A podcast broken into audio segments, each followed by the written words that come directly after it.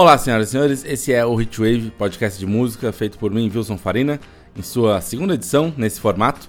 Depois de vários anos fazendo o programa na rádio online Antena Zero, a gente agora está nesse formato de podcast, lançamos a primeira edição e demoramos aí umas semanas para sair essa segunda, mas a gente promete que isso não se repetirá. A gente agora tem um Apoia-se, que saiu no meio dessa história. Vocês entram lá no apoia.se barra Clube Hitwave e podem colaborar todo mês para a manutenção do nosso projeto, né? E vocês recebem como recompensa materiais exclusivos todo mês. Então entrem lá, Clube Hitwave, né? tem uma carteirinha ainda, né, para brincar, e vocês nos ajudam muito. Como a gente fazia no programa da rádio, algumas edições são com as atualidades da música, histórias da música, e algumas são especialmente dedicadas a um assunto só. No caso hoje, o grupo Daft Punk, que anunciou o fim de suas atividades agora no fim de fevereiro. E então convidamos algumas pessoas para conversar sobre a dupla, sobre sua carreira, seus discos, shows e a relação pessoal de cada um.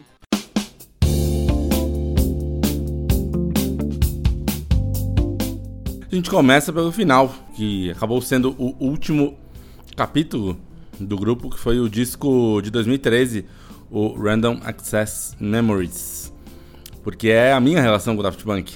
É, quando eles surgiram no meio dos anos 90, era um rapaz muito roqueiro ainda, não dava muita bola pra música eletrônica, sempre gostei do Chemical Brothers, mas porque eles também sempre tiveram uma proximidade com, com bandas de Britpop, né? Daft Punk era algo que passava batido por mim, sabia ali de um ou outro hit, tinha visto um ou outro clipe, mas não me importei de perder o show deles em 2006, por exemplo, aqui no Brasil. Vi o Tron quando saiu e sabia que a trilha sonora era deles e, enfim, nada que me chamasse muita atenção.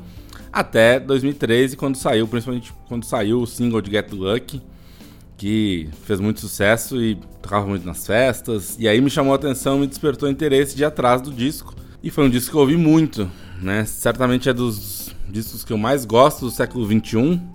Acho um álbum incrível, uma riqueza musical, né, uma variedade musical, vários estilos ali que eles abordam, várias participações, principalmente do Nile Rodgers, guitarrista do Chic. Tem a música com o George Moroder, que se alguém me falasse, olha, tem uma música com um cara falando, contando a história dele, eu diria que seria algo muito chato, mas não, é uma música sensacional. É, ah, as músicas com o Pharrell, que fizeram sucesso, Fragments of Time, que eu acho também incrível, enfim, e Touch, que eu acho que é a música mais legal. Inclusive é a que toca no, no vídeo que eles publicaram, né, de despedida, agora no fim de fevereiro. É uma cena aí meio, meio estilo Jaspion, né, os dois no deserto e um explode. E aí toca um pedaço de, de touch, que é um dos detalhes do disco, né, eles, foi uma produção enorme. Eles gravaram orquestra para todas as faixas e algumas com coral também. É o coral que tem na faixa touch, que entra ali no fim do vídeo. É um disco sensacional e um disco de música eletrônica que tem um, uh, muita ginga e muita alma, né? Porque quase como se fosse uma brincadeira deles de que as vozes robóticas ali conseguem expressar emoções muito humanas, muito calorosas. E aí depois fui atrás, claro, de ouvir os outros álbuns, acho passei a gostar. Mas esse continua sendo o meu favorito. Né? Até escrevi sobre ele, tanto no Instagram, que é o arroba hitwave .com.br, como o blog no WordPress, que é tudo junto, sem ponto. A gente ainda vai ter um domínio, inclusive o Apoia-se serve para isso, para ajudar a gente a bancar um domínio. Infelizmente, acabou que esse foi o último disco que o Daft Punk lançou. Já há oito anos atrás, agora anunciaram seu fim. Eles têm toda essa, essa aura de mistério, né? Então, a gente não teve nenhuma declaração oficial com mais detalhes do porquê eles acabaram agora, mas apenas o vídeo aquele. Mas, enfim, tá tudo bem. A gente sabe que ficou uma, uma obra muito importante, muito significativa na música e na, tanto na parte musical quanto visual também.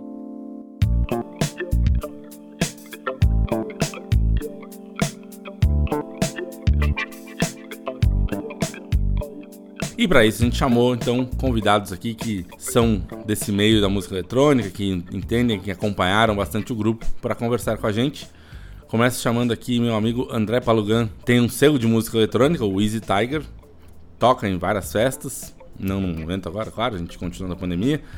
Mas enfim, ele vai falar aqui sobre sua relação com o Daft Punk e terminar inclusive com uma história muito legal. Vamos ouvir. Fala pessoal, aqui é o André, tudo bem? Sou mais conhecido como Paulo Gun e além da minha profissão de designer de experiência do usuário, eu também tenho um selo de música eletrônica chamado Easy Tiger e pratico também a profissão de DJ quando isso era existente num século passado, né? Eu costumo tocar com as festas Puro Suco, mais focado em música brasileira e música negra do mundo inteiro. E na festa Boot, que já é mais focado em música eletrônica. Um, dois.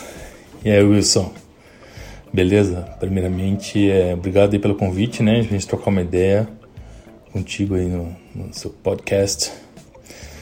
Meu, falar de Daft Punk sem se estender muito é uma tarefa meio, meio puxada, né? Cara, eu conheci eles já de cara no primeiro disco e provavelmente da mesma forma que todo mundo nessa época, né? Pelo clipe de Around the World, aquele dos esqueletinhos. É, eu lembro que, enfim, engraçado que fazendo um paralelo com o que rolava na, na música eletrônica na época, apesar de eu já ter mergulhado naquela fase de, sei lá, Chemical Brothers, Prodigy, Underworld, etc., que eu considero uma segunda onda eletrônica para mim, depois de Technotronic, Sense Music Factory, aquela coisa do começo dos anos 90, o Daft Punk se diferenciava porque trazia muito elemento da disco music e para mim da tal música de conforto completamente recortado em samples, assim, sabe? Essa estética me remetia a um, uma espécie de saudosismo do qual eu não tinha vivido, mas que era muito bom. Sabe quando tu ouvia aquela, aquela música de madrugada na rádio, da qual você não fazia a mínima ideia de quem tocava ou cantava, mas que te remete a uma parada muito bom? Era mais ou menos isso a sensação que eu tive ouvindo o primeiro disco, sabe? Esse por assim dizer, azeite mágico que eles botaram na engrenagem da história da música, da música pop também, mas especial da música eletrônica, foi providencial para o que se pavimentou no mercado alguns anos depois, né? Com esse lance de DJs virando mega estrelas, cachês mega milionários, festivais inteiramente dedicados, etc. Se a gente parar para pensar realmente, eles não inventaram nada do zero. A música eletrônica já existia há muito tempo, o conceito de sample já era mais do que consagrado. O sintetizador, então, muito mais, né? É, mas acho que aquele mistério de não saber quem eles eram, até porque voltando para os anos 90 não tinha como saber porque nem internet existia direito. Aí depois eles com as máscaras, a voz robótica, esse lance de anti-celebridade dos dois, mas já sendo uma celebridade absurda na música, sabe? Tudo isso conta como um tijolinho nesse reinado criado pelo, pelos caras, sabe? É... O meu disco favorito deles é o de 2001, Discovery, que tem uma das minhas músicas favoritas, que não é de pista, que é Something About Us, que me traz muito aquela sensação que eu falei agora há pouco, de um conforto afetivo quando eu ouço. É muito bom. E bem, a gente não precisa falar muito desse disco porque ele tem uma das músicas mais fodas da virada do século, que é One More Time e aqui entre nós, quem discorda, velho, pode chorar à vontade. Ela é absoluta em qualquer pista, seja você um DJ cabeçudo ou não. Essa música nunca, nunca, nunca vai envelhecer. Né? Se sua pista parou, toca isso você vai ver o efeito. É avassalador instantâneo. E é isso, todo disco do Daft Punk meu, já nasce com 7, 8, 9 hits, não mais, sabe? e até prever o movimento dentro do, do, mundo eletrônico, por assim dizer, como por exemplo o Human After All de 2005, que para mim antecipou o que veio a calhar de se chamar de maximal, aquele som distorcido e pesado de sintetizador, sabe? Mais ou menos dois, três anos, assim. Bem louco pensar nisso. Uh, e tem para não vou me estender muito porque senão a gente fica a noite inteira aqui falando. É, cara, para finalizar até uma história. Em 2013 eu saí de São Paulo num voo para Curitiba para discotecar numa sexta-feira, num clube lá, e já dentro do avião, um amigo nosso, Klaus, me avisou por mensagem que tinha vazado a primeira nova música do Daft Punk em anos. Meu, eu pedi para ele enviar a música pro meu e-mail, que assim que assim que ele conseguisse, né, a MP3. E, enfim, decolou e foi. Quando eu cheguei em Curitiba, eu chequei o e-mail, A MP3 estava lá, eu encaminhei para um dos amigos que iam tocar comigo aquela noite, pedi pro cara gravar para mim a faixa no CD, enquanto eu, eu ia direto pro clube de táxi do aeroporto para lá. E assim, nessa noite, para fechar meu set, eu toquei pelo menos três vezes seguidas Get Lucky. Se não mais, porque eu já não lembro direito.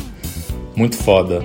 Daft Punk já deixando saudades. Abração!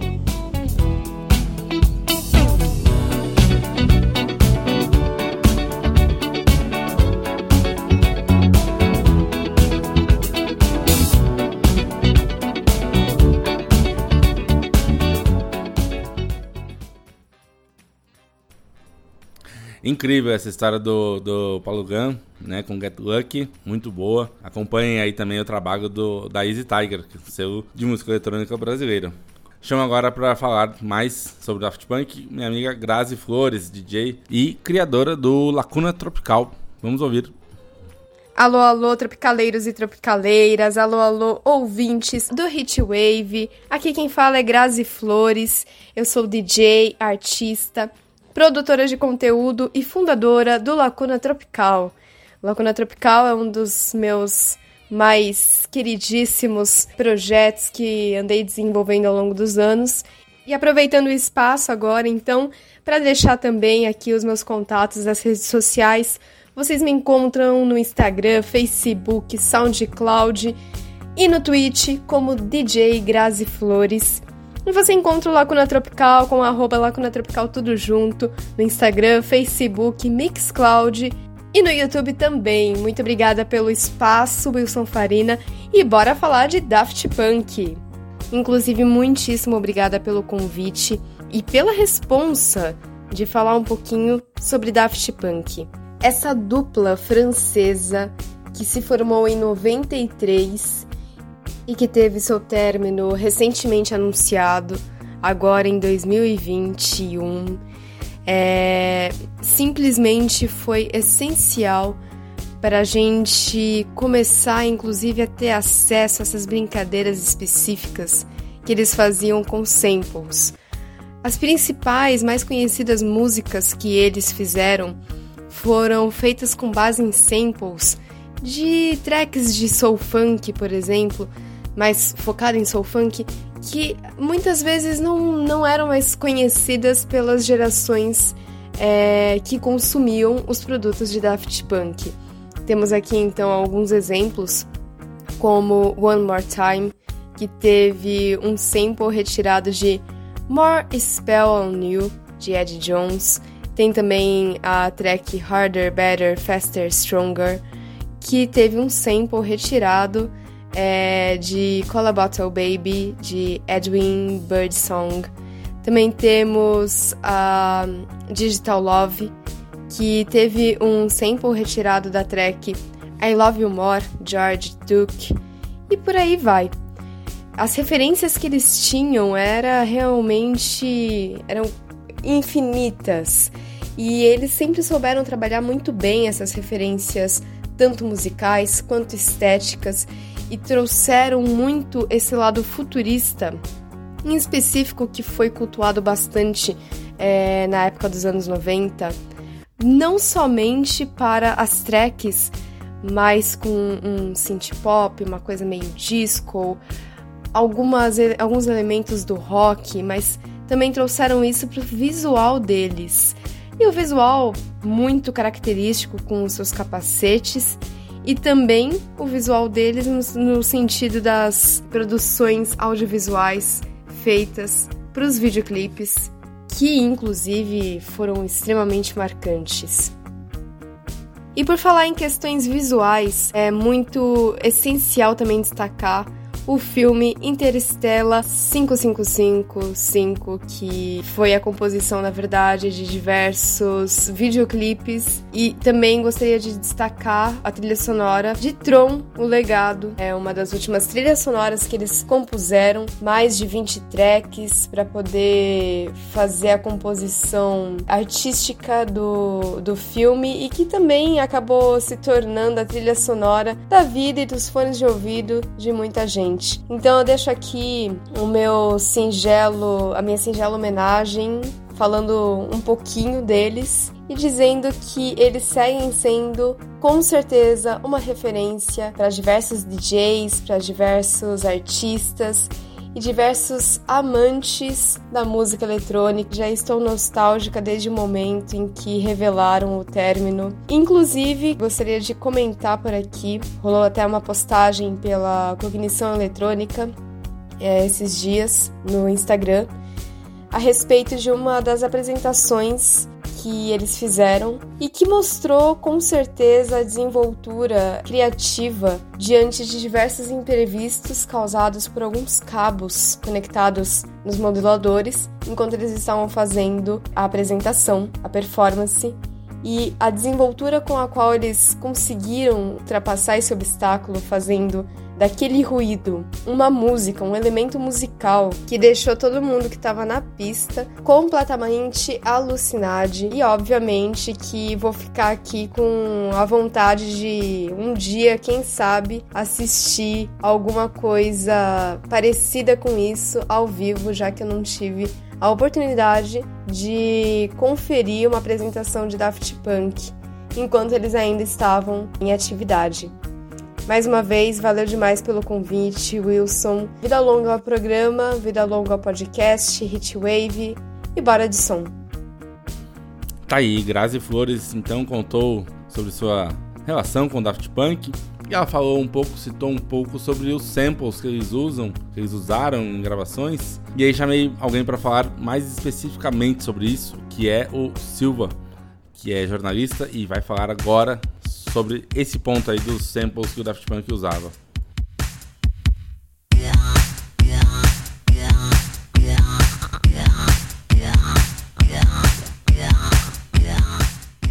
Salve pessoal, tudo bom?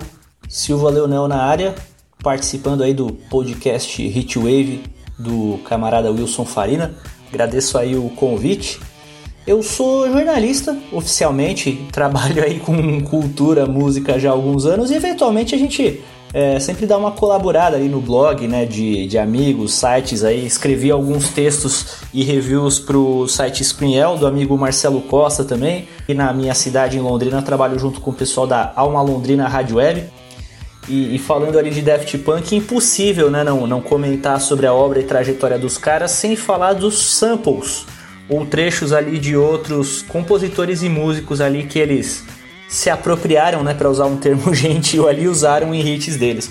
Interessante notar como vários samples que eles usaram ali durante a carreira renderam hits que se tornaram muito maiores, muito mais gigantescos do que as músicas originais, até em que eles foram uh, inspirados, né?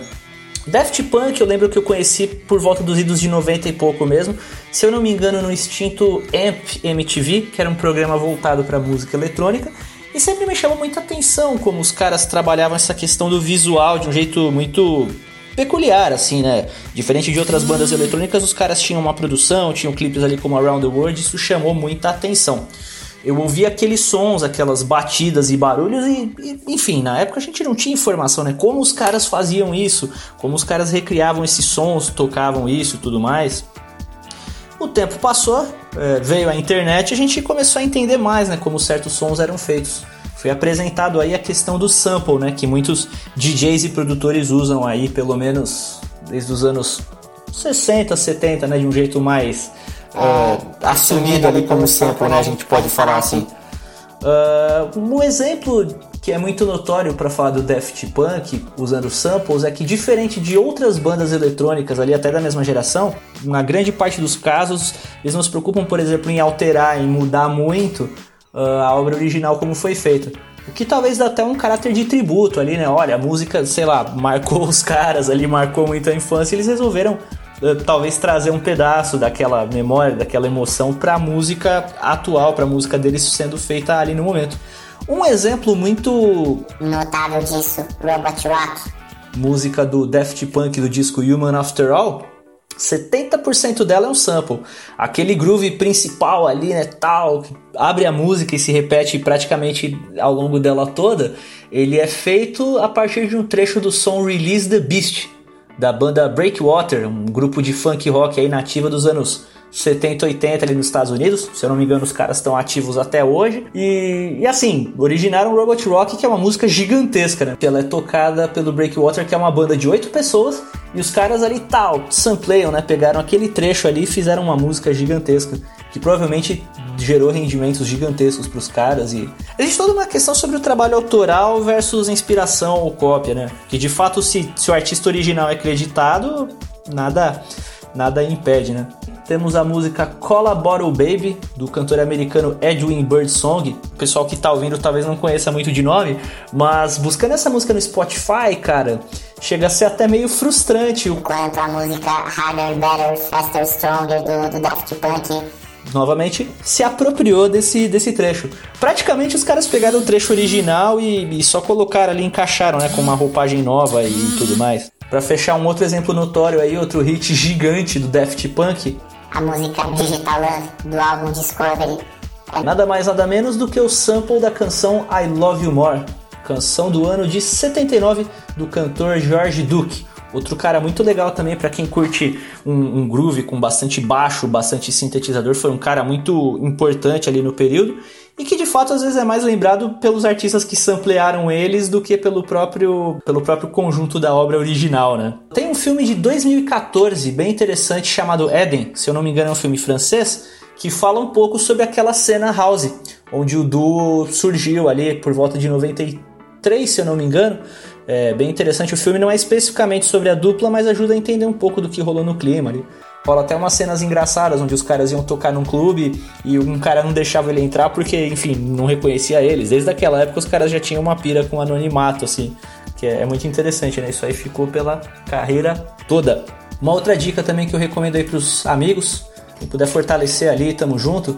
É, tem uma playlist minha no Spotify Daft Punk 93 2021 Samples, onde eu fiz uma compilação aí desses hits que eu citei de alguns outros clássicos petardos aí que, que marcaram a carreira da banda. Vale a pena até brincar de qual é a música, assim, saca? Você tocar para um amigo seu e fazer ele lembrar qual foi a música que o Daft Punk usou quando fez esse sample aí de fato. Sensacional. E é isso, gente. Agradeço aí pelo, pelo convite. Um abraço aí pro amigo Wilson Farina e para todo o pessoal. Acompanhe ali nas redes, meu Instagram silva.realoficial. E eu tenho também uma banda de noise, groove, barulheira, crap jazz. Quem tiver interesses, busca ali. A gente está lançando sessions ao vivo aí nessa quarentena, tentando né, movimentar um pouco os lançamentos, mesmo com as limitações, e seguimos sempre. Um abraço, gente. Sucesso aí. Muito legal, tá aí o Silva falou então sobre esses samples que o Daft Punk usou músicas que são, na maioria delas são obscuras, né? Então procurem por essa playlist que ele fez lá no Spotify e também procurem pela nossa playlist Hitwave, certo? Agora eu trago mais um amigo que sabe tudo de música eletrônica, que é o DJ Marcinho. DJ Marcinho deu um relato aí sobre o show do, do Daft Punk no Rio, muito especial. Vamos ouvir. Bem, o que dizer sobre essa dupla maravilhosa chamada Daft Punk? Bem, vou contar sobre a minha experiência. Em 2007 estava no Rio de Janeiro para ver o DJ Shadow e ver Beast Boys. Certamente, dois shows maravilhosos. No dia seguinte ia ter o Daft Punk, mas eu tava na casa de amigos, tudo sem dinheiro, acabado. Da noite anterior da festa, blá blá blá, ok. Ficaria sem ver o Daft Punk. Momento triste. Mas nos 45 minutos do segundo tempo, surgiu um convite inesperado surgiu um convite de última hora pro show. Ou seja, acabei chegando no começo do show, lá na Marina da Glória, e experiências à parte. Que showzaço maravilhoso, só lembranças boas. E Daft Punk. Vão com Deus, garotos. Divirtam-se. E é isso. Oi, aqui é o Márcio falando, DJ desde 1900 e bolinha e blá blá blá. Quero deixar aqui minha homenagem a essa dupla maravilhosa chamada Daft Punk, donos de discos incríveis e carreira absolutamente louca. Dedico aqui um som deles para vocês. Permita-me, meu amigo Wilson Farina, de tocar One More Time. One more time.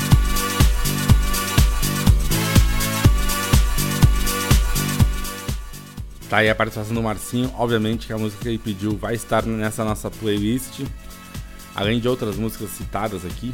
Mas como ele falou do show, para encerrar esses relatos sobre o Daft Punk, trouxe aqui a Julia Demarque, que vai falar sobre o show do Daft Punk aqui no Brasil, com um pouco mais de detalhes. É, eu fui, era o Daft Punk tocou no Team Festival, como o Márcio falou.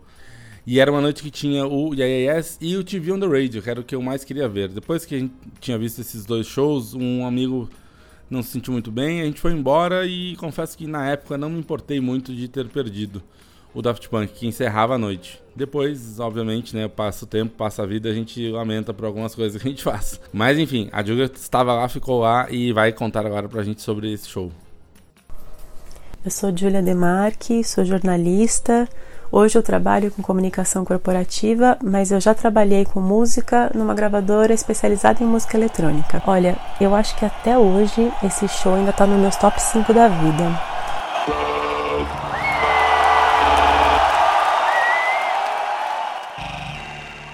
Eu lembro que eu já estava super feliz, super empolgada depois do show do Yeah, Yes, a Karen O com aquela personalidade, aquela presença de palco incrível. Mas, cara, eu acho que nada poderia ter me preparado porque eu ia ver no show do Daft Punk em seguida.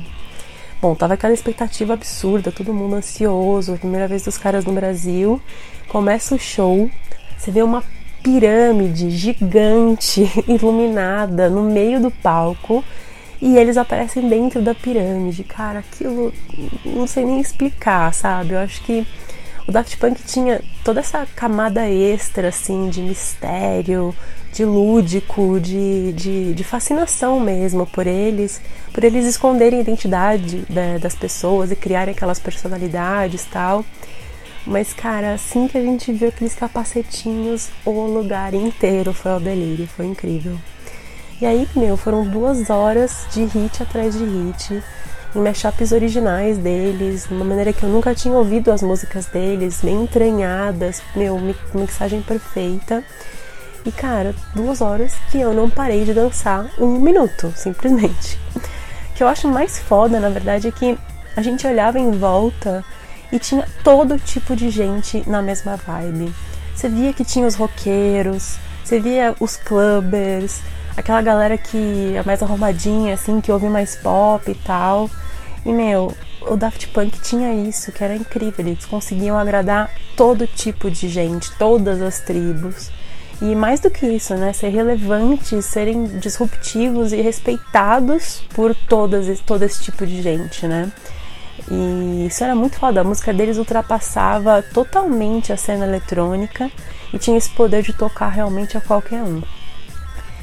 Eu, se eu parar para pensar assim no que fazia eles conseguirem essa mágica, essa vibe muito incrível nos shows, eu não sei te dizer, mas eu me sinto muito grata por ter sido ter tido a oportunidade de presenciar essa mágica acontecendo ali na minha frente ao vivo, cara, foi inesquecível. Muito bem, então com esse relato da Julia, a gente vai encerrando. Queria agradecer então, Julia, o Márcio, o Silva, a Grazi e o André pelas participações. Agradecer a todos vocês que estão nos ouvindo. Acompanhem o Hitwave nas redes sociais, né? No Instagram, no nosso blog e nossas playlists. E no apoia-se, apoia.se barra Clube. Entrem lá e colaborem e ganhem recompensas exclusivas. Certo? Então, muito obrigado a todos. Até a próxima e um abraço.